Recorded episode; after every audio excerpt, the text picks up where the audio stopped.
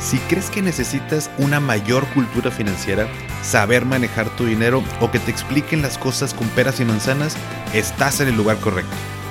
¿Qué tal familia? Yo soy Paco Montoya y esto es Finanzas y Café, el podcast donde hablaremos de las finanzas más importantes, las tuyas.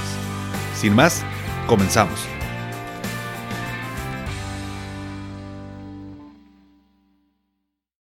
Hola a todos y bienvenidos de nuevo a Finanzas y Café. Espero que estén teniendo un excelente inicio de semana. Hace unos 17 años por ahí estaba en la universidad, en segundo, tercer semestre de carrera. Y en casa teníamos dos carros, uno de mi papá y otro de mi mamá. Desde finales de la prepa e inicios de carrera, pues mi mamá me prestaba su carro que normalmente no lo movía en las mañanas para poder irme yo a la escuela, ¿no? Y por supuesto tenía ganas también de andar en carro, salir con los amigos, invitar a una chava, ya sabes, ¿no? Esa edad es cuando te van soltando el carro y pues quieres hasta ir por las tortillas, ¿no? En el, en el carro. Entonces, eh, pues llegó un punto en donde ya era insostenible que yo utilizara el carro de mi mamá, porque pues, además de la escuela también se lo pedía en las tardes y en las noches. Entonces, por esta razón, pues mi papá habló conmigo y me dijo que si, que si conservaba buenas calificaciones para pues tener todavía la beca, me iba a comprar un carro usado. La verdad siempre me fue bien en la escuela, por ese lado mis papás pues nunca batallaron conmigo. Además de que tenía una beca por parte de la empresa de mi papá, entonces tenía que mantenerla con buenas calificaciones. También no es como que tuviera opción, ¿no? Entonces tuve la oportunidad y la fortuna, sinceramente, de estudiar en buenas escuelas debido a la beca. Si no, pues probablemente no hubiera sido así. Pero bueno, justo ese era el premio y bueno, me fue bien y me compraron un, un me acuerdo, un Stratus deportivo usado.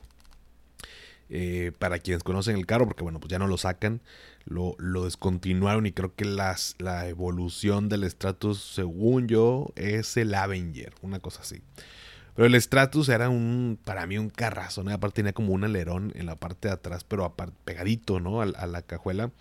Eh, vaya, se veía bien, ¿no? Elegante. Me gustaba mucho ese carro, color vino.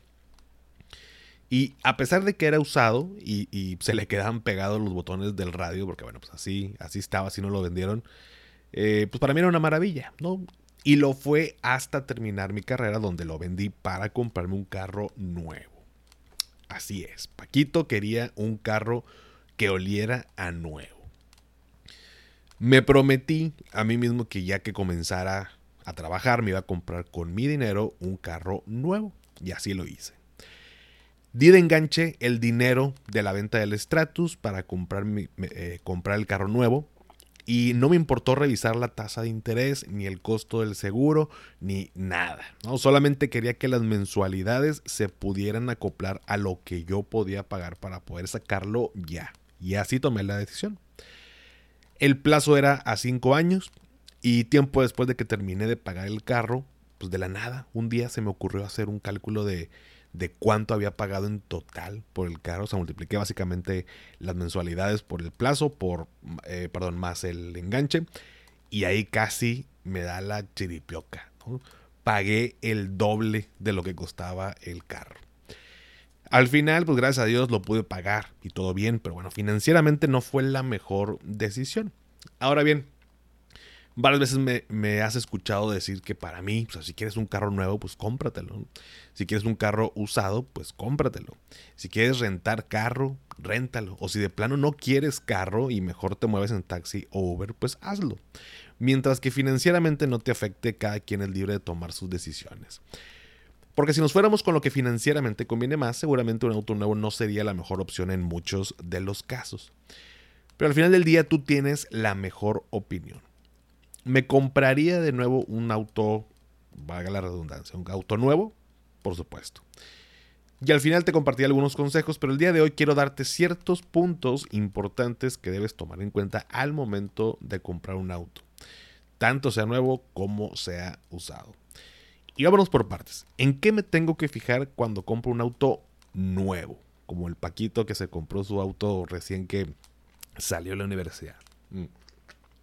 Bueno, recién que salí de la universidad y comencé a generar ingresos, por supuesto, ¿no? Pero bueno. Mm. Ah, este café sí me quedó muy bueno, ¿eh? Próximamente recetas de café en Finanza y Café. Punto número uno. Enganche y mensualidades. Primero que nada es importante pues que hagas un análisis de tus finanzas. ¿Cuánto puedes dar de enganche y cuánto puedes pagar mensualmente? El enganche es un porcentaje inicial sobre el valor del auto que entre mayor sea, menor serán las mensualidades y menos dinero es el que tienes que pedir prestado. Por lo tanto, menos intereses.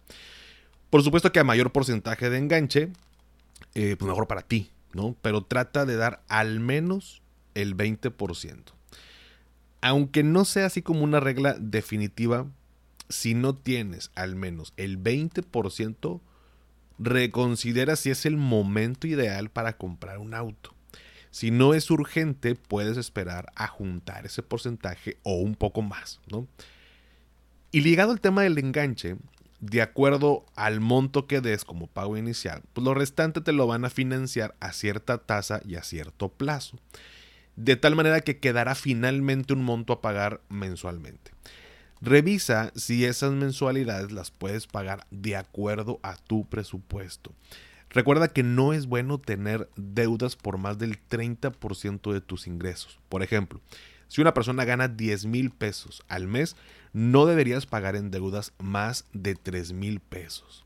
O sea, me refiero eh, o sea, por la, mensualidad del auto y la suma de tus otras deudas eh, que tengas por ahí, de tarjeta de crédito, de algún préstamo, qué sé yo, ¿no? Entonces, si, si ese esa sumatoria de las deudas o de los pagos mensuales de tus deudas rebasa el 30% de lo que ganas, reconsidera también la compra del auto. O bien trata de dar, pues, por supuesto, un mayor enganche para que las mensualidades no te generen un conflicto. De verdad, familia, esto, esto, a pesar de que, como te digo, no es una regla tallada en piedra y que sea como, o más bien como una ley, en muchos casos, muchos, muchos casos que me ha tocado ya, gracias a Dios, poder ayudar a las personas, en, sobre todo en asesorías personalizadas, eh, que estamos uno a uno, eh, me doy cuenta de esto y, compruebo y confirmo estos, estos consejos que te doy hablando de porcentajes. Cuando yo estoy endeudado o yo estoy pagando eh, de mis ingresos más del 30% en pura deuda, se me viene el mundo encima. Es, estás muy vulnerable a que cualquier cosita, cualquier retraso, cualquier imprevisto ya te movió todo lo demás. Ya hemos platicado de cómo armar tu presupuesto y en qué porcentajes. Entonces, eh, pues si el 50% se va a ir gastos fijos, vivienda y demás. Digo, cada persona es un mundo, ¿no? Y, y no, no, insisto, no es una regla pero pues son gastos necesarios y, pues depende tu, tu, ingreso y demás. Si le metes 30%, eh, pues estás comprometiendo una gran parte de tus ingresos. Olvídate si es más. Y por supuesto no es una invitación a que te endeudes con el 30%. Si puedes minimizar esa parte, pues mucho mejor, porque más se va a ir a la parte de formar un patrimonio, es decir, ahorro, inversión. Pero bueno, con este primer punto de enganche mensualidades, repito, en, en cuestión del enganche, al menos da un 20%, si puedes más, mejor.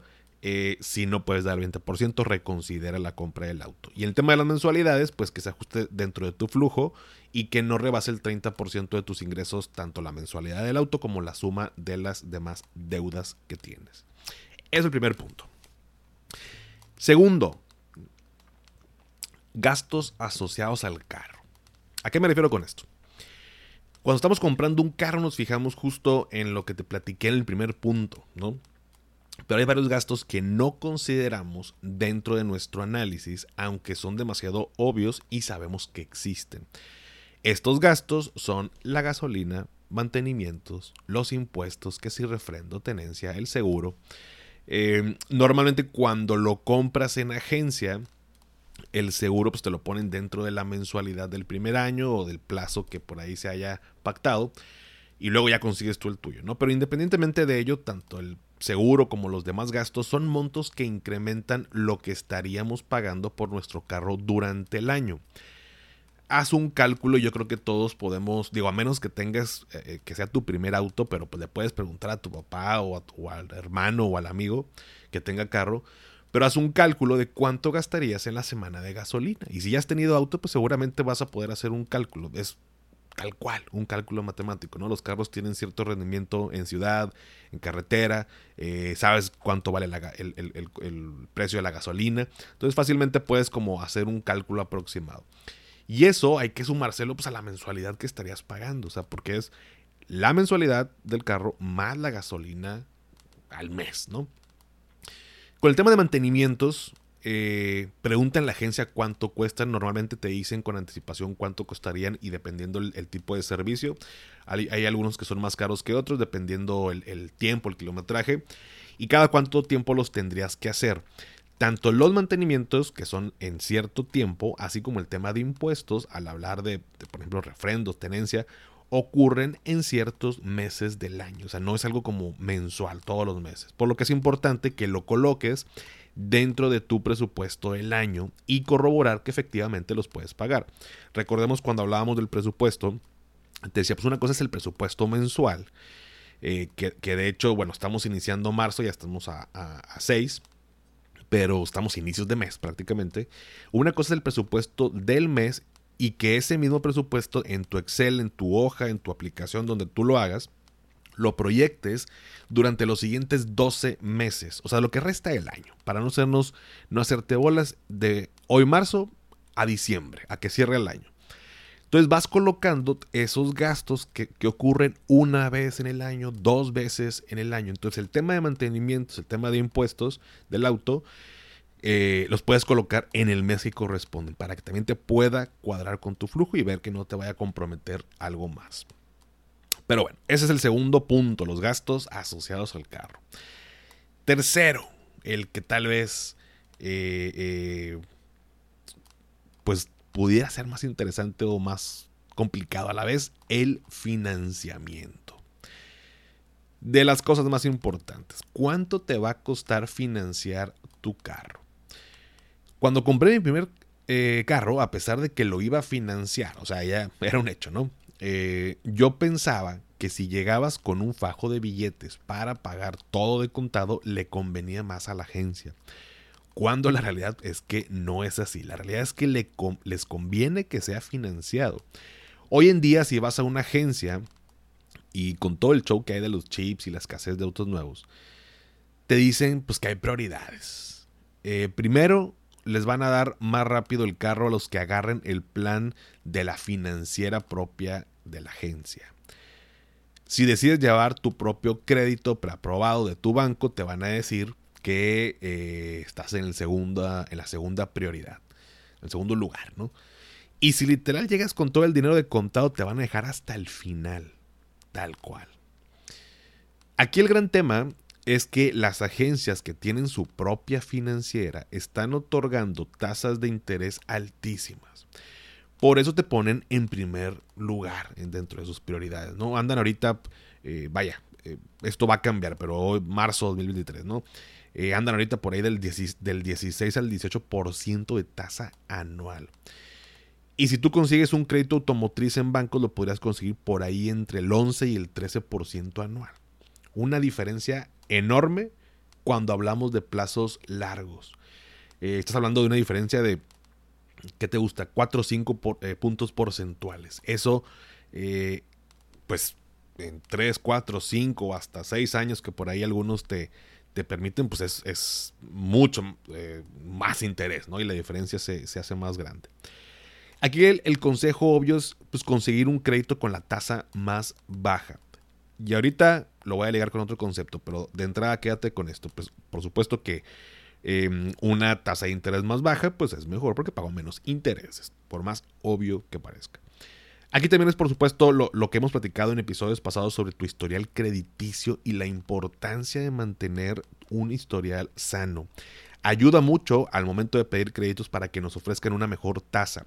Una cosa es la tasa que dicen los anuncios y otra es cuando ya analizan nuestro historial. Ojo, para el banco es un riesgo mayor prestarle a alguien que tiene mal historial porque las probabilidades de que no pague son más altas, a diferencia de alguien que tiene un mejor score en su historial. Y aquí viene el otro concepto que digo que es muy importante. que es el CAT. Eh, no, es gato. Bueno, no, eso es un mal chiste ya. Es chiste de chavorrucos. El el costo anual total. Aguas con, eh, con que te vayan a vender humo. No necesariamente, ojo, no necesariamente una tasa de interés menor implica que será un crédito más barato y que vas a pagar menos intereses. Sí es un factor importantísimo, pero compara créditos con el CAT, no con la tasa.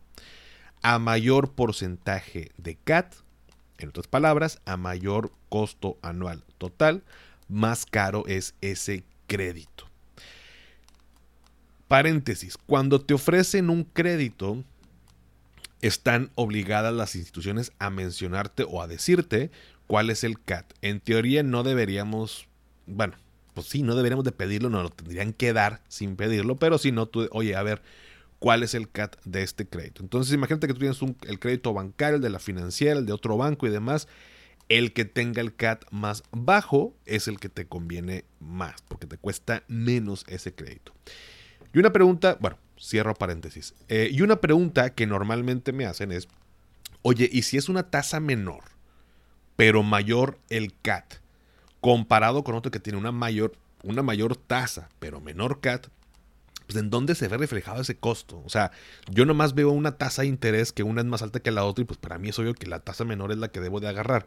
Pero ahora me dices que el CAT, eh, que, que, recordando un poquito, el, costo anual total incluye la tasa de interés, las comisiones, gastos eh, relacionados y demás. Te incluye todo lo que te cuesta el crédito. Entonces, ¿por qué me dices o sea, ¿por qué un CAT menor, perdóname, una tasa menor no me convendría? ¿Por qué me dices lo, lo del CAT? ¿Dónde lo veo reflejado? Bueno, ahí te tienes que fijar en lo demás que te cobran adicional al interés. Por ejemplo, el seguro que te ponen por default o comisiones, ¿no? Eh, todo eso lo puedes ver en el desglose que te dan cuando les pides una cotización. Si has ido a comprar un auto, sabes que vas a una agencia, pides una cotización y te van a decir, ¿cuánto puedes dar de enganche? No, pues tanto. Órale, pues y te arman ahí la corrida, ¿no? Entonces, ahí viene todo desglosado. El tema es que pues, normalmente nos vamos con, oye, di tanta lana y son las mensualidades, ¿cómo puedo acoplar para que las mensualidades sean más bajas? Y ahí entra de que no, pues que, que el seguro y que tú quítalo y que tú ponlo y que varias cosas, ¿no? Además de estos consejos en el financiamiento, pregunta eh, si puedes adelantar a capital. Esto es bien importante también porque hacer pagos por adelantado a tu crédito te ayudará a terminar más rápido y pagar menos intereses, pero pudiera ser en algunas ocasiones que por la promoción o por la tasa que te dan no te dejen o te penalicen si adelantas. Considera estos factores antes de tomar una decisión.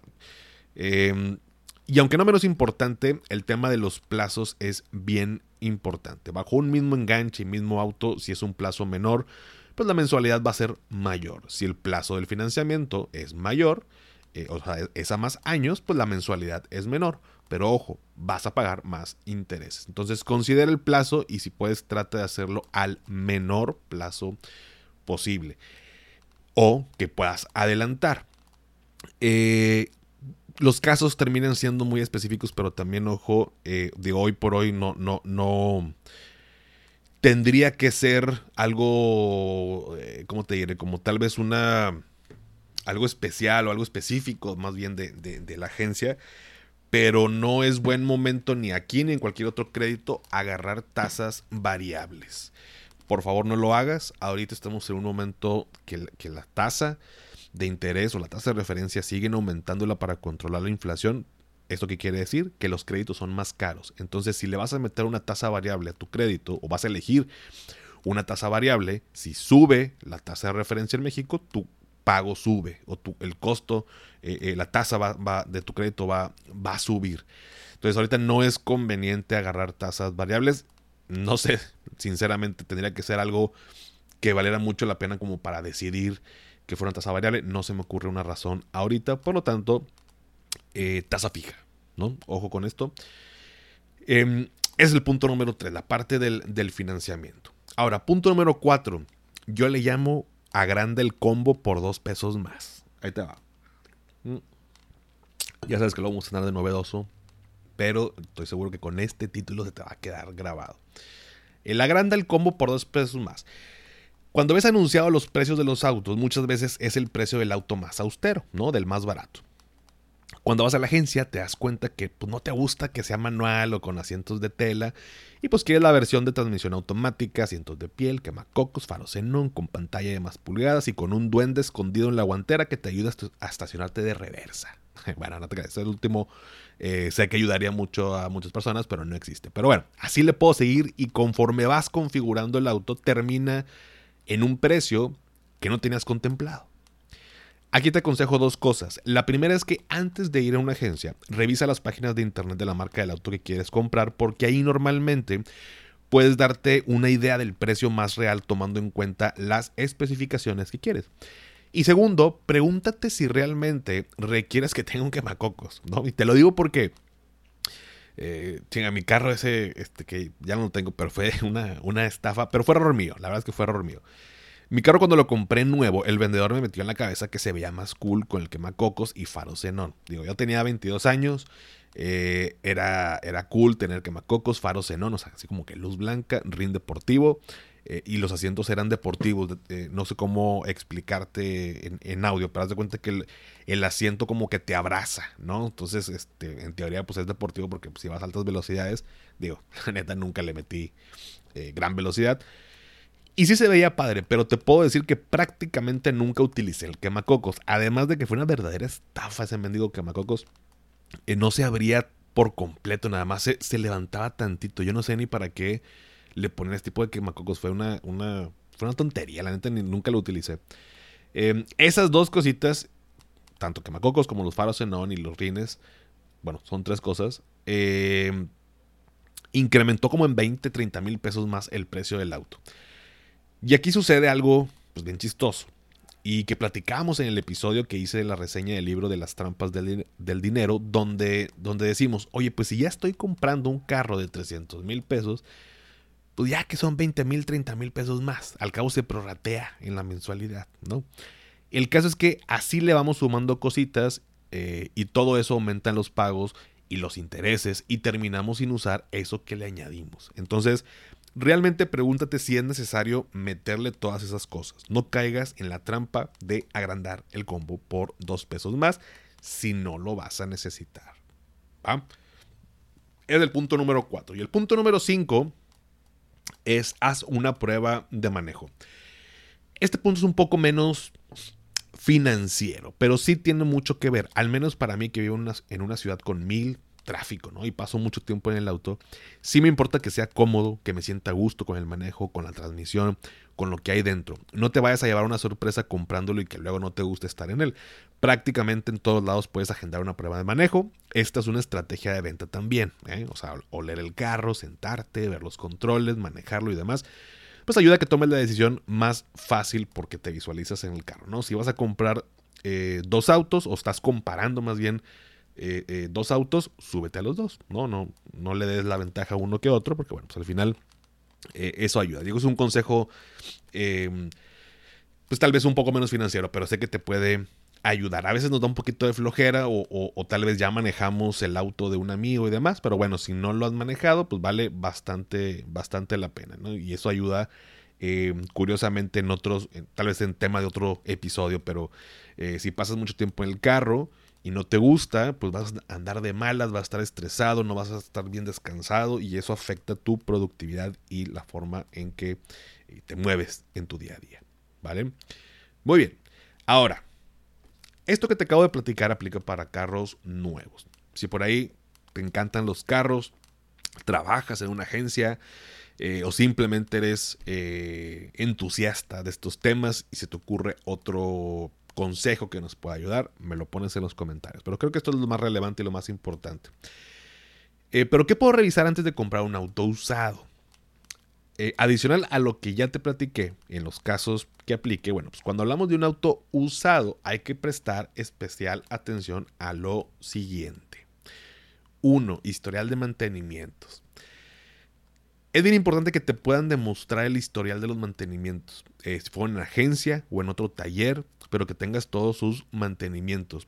Cuando yo vendí el Stratus, eh, bueno, en, este punto la verdad es que mi papá siempre ha sido un, ejemplo en esta y otras cosas, por supuesto, pero siempre fue de eh, los mantenimientos los hacíamos en, bueno, en este caso como lo compramos usado, lo hacíamos en un taller en particular. Eh, pero siempre fue en ese mismo taller, eh, siempre conservamos los documentos y me decía, el día que lo vendas, tú vas a demostrarle a la persona de que, mira, aquí están todos los mantenimientos. Si quieres las facturas, aquí está de lo que se pagó. Entonces era acumular para mí simplemente papeles, ¿no? O sea, pues, era mi primer auto.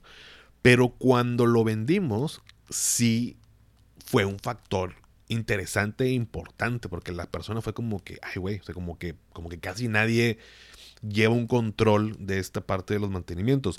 Y el tema aquí o lo relevante es que si no ha recibido los mantenimientos correspondientes, es probable que termine por fallar. Y vas a pagar gastos adicionales y te va a salir más caro el caldo que las albóndigas, ¿no? Prácticamente. Entonces, ¿dónde hace, dónde se le hicieron los mantenimientos o ese historial y como revisar bien, bien esa parte, ¿no? Mm. El kilometraje. Segundo punto.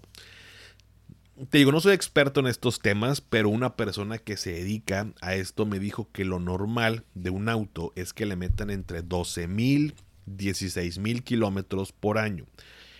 Si la cifra es mayor, pregunta pues en dónde lo traían, porque de esta manera el costo podría ser menor o podrías negociar esa parte.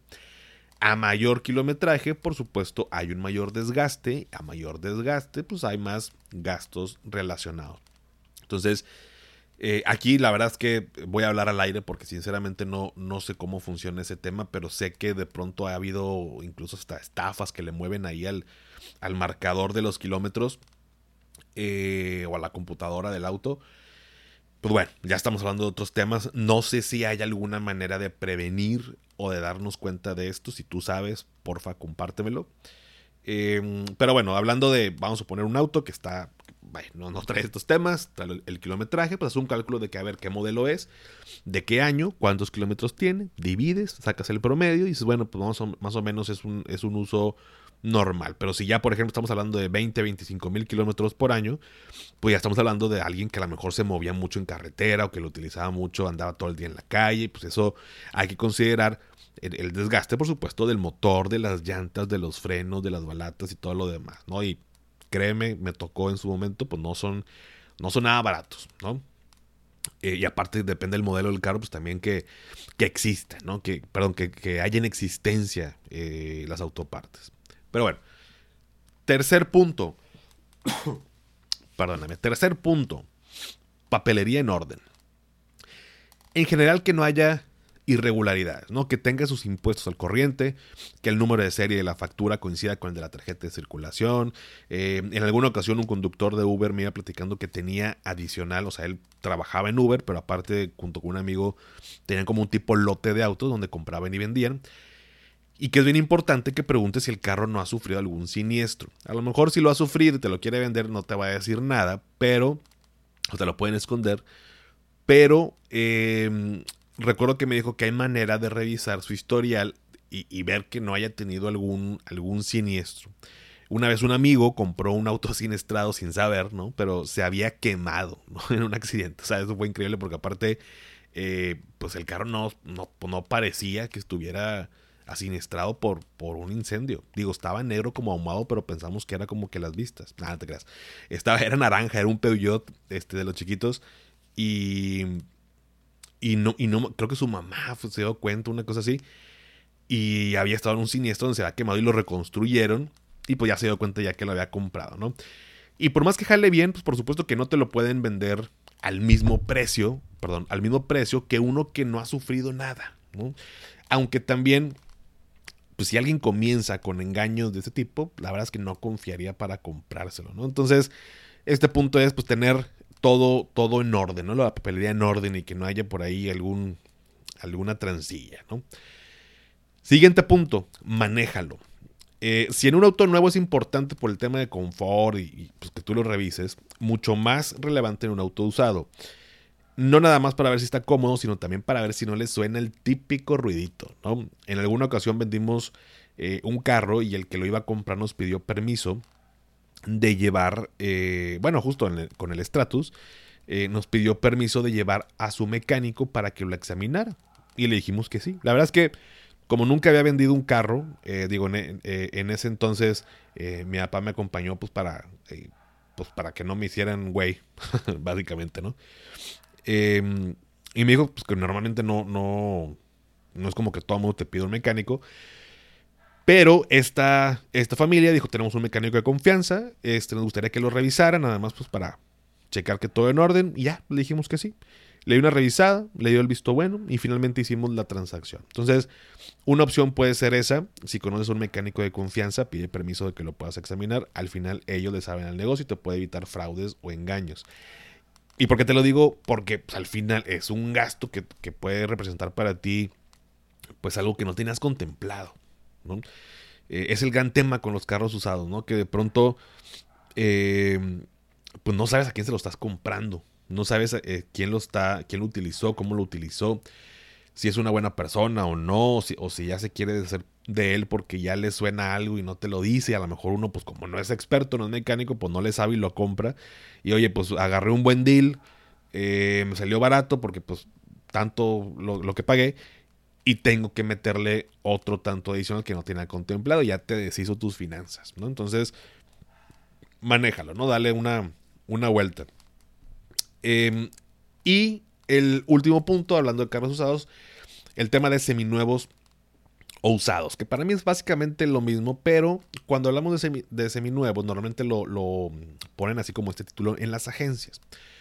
Eh, ahí de perdido tienes más seguridad con el tema de garantías, ¿no? A diferencia que si lo compras con un, con un particular. El chiste es que también puedas comparar. Digo, aquí no voy a ahondar mucho en detalle, pero puedes comparar, o sea, considera, o si no sabías, ahorita lo acabo de, decir, existen agencias que tienen eh, oferta de autos seminuevos, ¿no?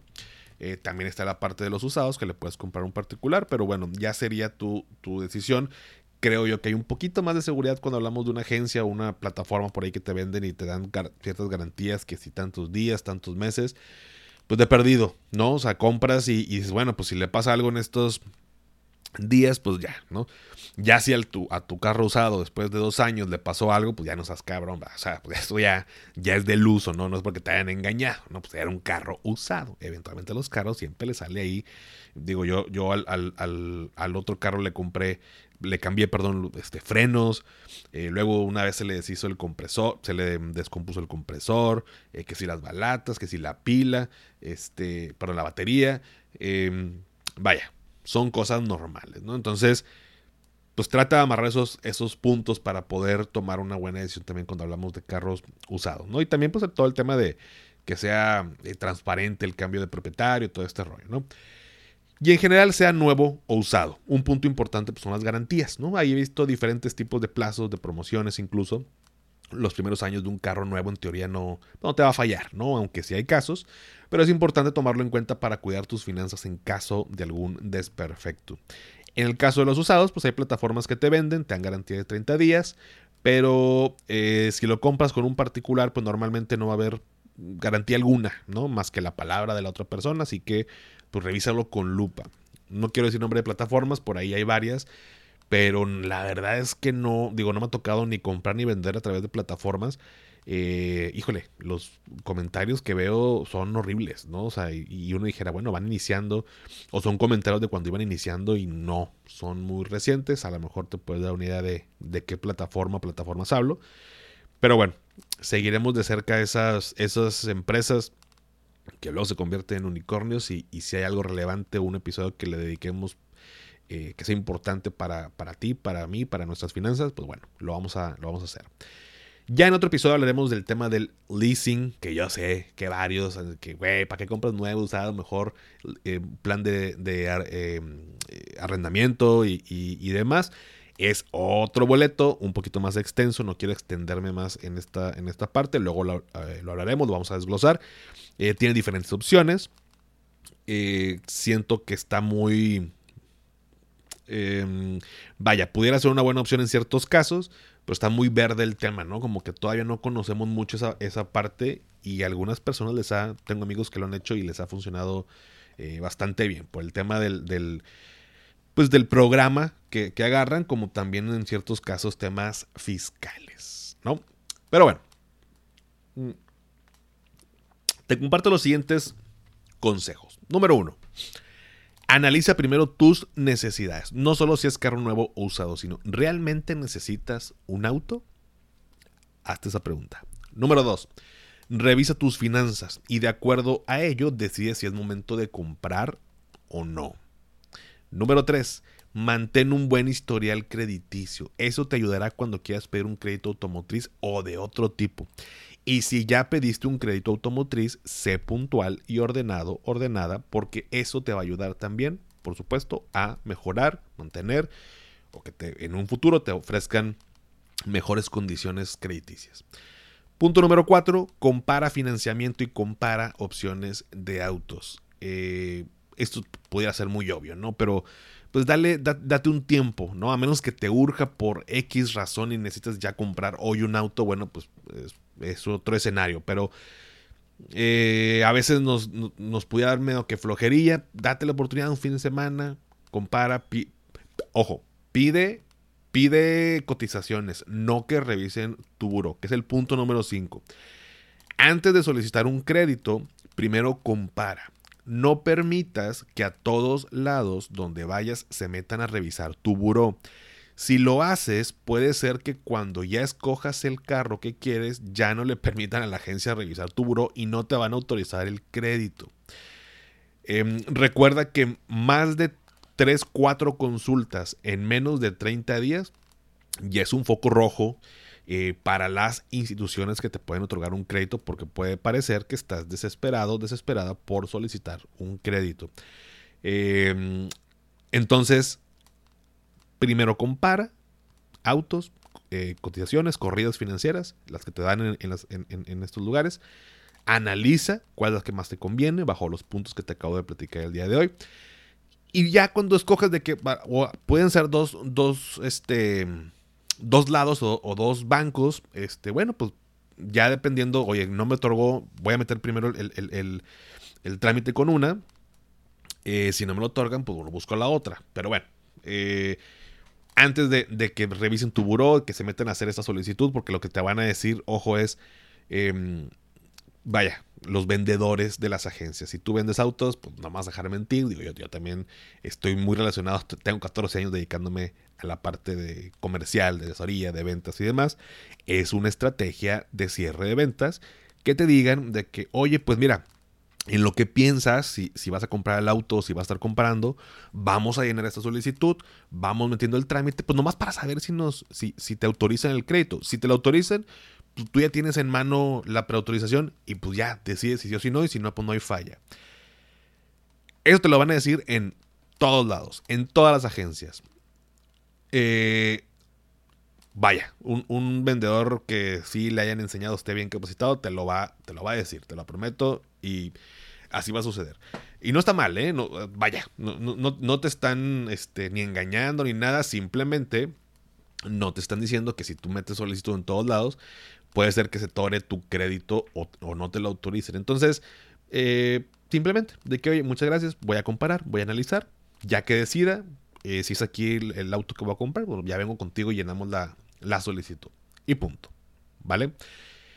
Por último, eh, vas a escuchar que un auto no es un activo, es un pasivo, y estoy de acuerdo. Que se deprecia de un 15 o un 20% al salir de la agencia, y estoy de acuerdo que representa puro gasto con todo lo que hay relacionado. Y pues sí, es verdad. Pero muchas personas necesitan un auto para ir a su trabajo, para ahorrar tiempo, para vivir menos estresados, estresadas, porque en él trabajan como conductores o porque lo ponen a trabajar por N cantidad de razones. La gente no sabe cuáles son tus necesidades, solo tú sabes. Así que espero que con este episodio te ayude con los consejos pero no dejes que nadie decida por ti. Solo tú sabes lo que es bueno para ti. Y lo demás, que te valga madre. Tal cual. Adiós, le di un golpe fuerte aquí al escritorio. Pero bueno, familia, si llegaron hasta aquí, pónganme en los comentarios del post del día de hoy el emoji de, obviamente, un carrito, ¿no? Y bueno, ya saben que esto me ayuda para saber qué tantas personas se quedan hasta el final y seguir trayéndote episodios padres que te gusten, te ayuden y nos ayuden a crecer a todos. Suscríbete a mi canal de YouTube Finanzas y Café, te dejo la liga en la descripción y si todavía no has calificado el podcast en Spotify desde la aplicación, me ayudarías muchísimo si me regalas 5 estrellas. Obviamente solo si te gusta el contenido y eso me ayuda a llegar a más personas. También te puedes eh, unir al grupo de Telegram eh, que tenemos por ahí. Ya somos ahora sí más de 500 personas que por ahí platicamos, discutimos o revisamos ahí varias cositas. Eh, sígueme en Instagram y en TikTok como arroba finanzas y café. Y también ya lo sabes, dale seguir en Spotify para que te aparezcan los episodios en automático cada lunes. Y antes de despedirme, recuerda, haz lo que te haga feliz, tómate un rico café, te mando un abrazo y espero que tengas un excelente inicio de semana. Hasta pronto.